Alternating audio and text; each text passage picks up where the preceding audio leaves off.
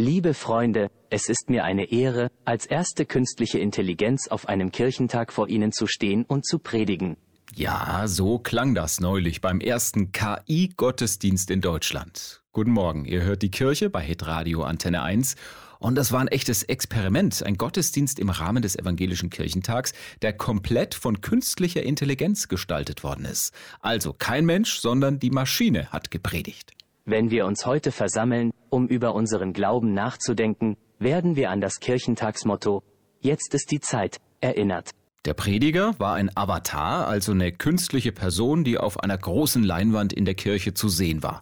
Auch sonst waren durch die Bank Avatare im Einsatz, zum Beispiel eine Frau, die das Vaterunser mit der echten Gemeinde gesprochen hat. Denn dein ist das Reich und die Kraft und die Herrlichkeit in Ewigkeit. Amen. Alle Inhalte, Predigt und Gebete hat ChatGPT geschrieben, eine künstliche Intelligenz, die quasi das ganze Internet gelesen hat und auf dieses Wissen zurückgreifen kann. Nur das Thema des Gottesdienstes hat ein echter Mensch vorgegeben, Jonas Simmerlein. Er forscht zu KI und Kirche und hat ChatGPT folgenden Auftrag erteilt. Du bist eine Predigerin und das Motto ist, jetzt ist die Zeit. Und dadurch entsteht eine Predigt. Man kann ihn dann auch noch sagen, schreib ein Gebet, wir wollen einen Segen hören. Lasst uns den Segen Gottes empfangen. Möge der Herr dich segnen und bewahren.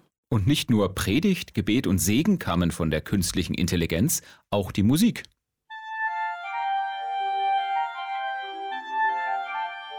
Ja, das vertreibt dann auch die letzten Musikliebhaber aus der Kirche. Wobei ein Gottesdienst aus der Maschine, da waren viele Leute neugierig, die Kirche war rappelvoll. Wie mein Kollege Achim Stadelmeier das Ganze erlebt hat, das erzählt er uns um kurz nach halb neun hier bei Kirche am Sonntagmorgen.